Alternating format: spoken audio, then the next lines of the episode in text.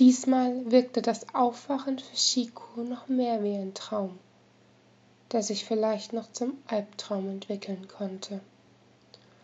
Ota merkte sofort, dass etwas mit ihr nicht stimmte und befürchtete bereits, er hätte sie doch verletzt. Ich würde gerne alles über dich erfahren und dir alles von mir erzählen, sagte die Elementalistin, ohne ihn dabei anzuschauen. Aber so viel Zeit bleibt uns nicht. Deshalb sollst du wenigstens den wahren Grund kennen, warum ich hierher gekommen bin. Und so beichtete Chico ihm endlich ihre Vergangenheit wie sie auf Nerim in einem kleinen Haus abseits der restlichen Bevölkerung und verschont von den Auswirkungen des Bürgerkrieges mit ihrem Vater, ihrer Mutter und ihrem ungeborenen Geschwisterchen gelebt hatte, bis dieses eines Nachts plötzlich in Flammen gestanden hatte. Verängstigt war sie aus ihrem lodernden Zimmer gestürmt. Im Erdgeschoss versuchten ihre Eltern den Brand zu löschen, während die Flammen bereits an ihnen leckten. In dieser Sekunde waren die Stützpfeiler gebrochen und das Haus krachte in sich zusammen.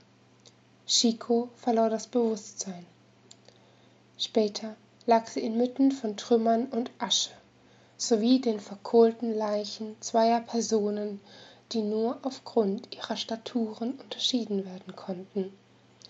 Ihr eigener Körper war dagegen fast vollkommen unversehrt geblieben. Eine merkwürdige Hitze hatte damals durch ihre Adern gepumpt. Nachdem sie ihre Familie bestattet hatte, war Chico zum Hafen geflohen, um sich auf eines der Schiffe zu schleichen, ohne dessen Kurs zu kennen. Ota legte seine Hand auf ihre und entgegnete verständnislos. Ah, aber es war nirgends die Spur eines Schiffes als ich dich gefunden habe. Und der nächste Anlegeplatz liegt ein ganzes Stück von der Sandküste entfernt. Ja, ich habe es auch erst nicht verstanden, bestätigte sie, während Tränen in ihr aufstiegen. Du konntest nichts dafür, was man deiner Familie und im Grunde auch Livia angetan hat.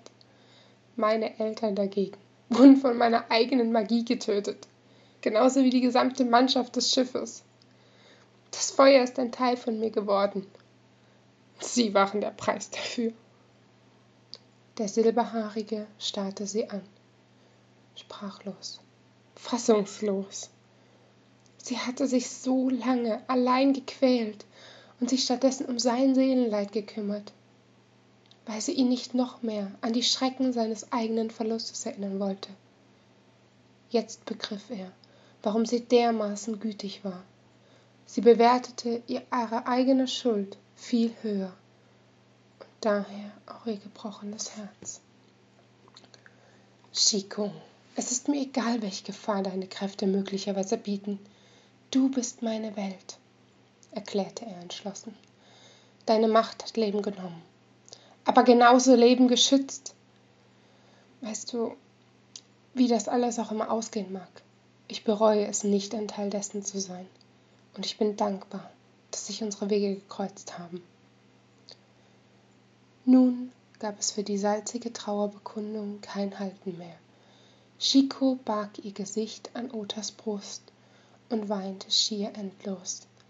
Ihr Liebster hielt sie fest, streichelte ihr über den Rücken.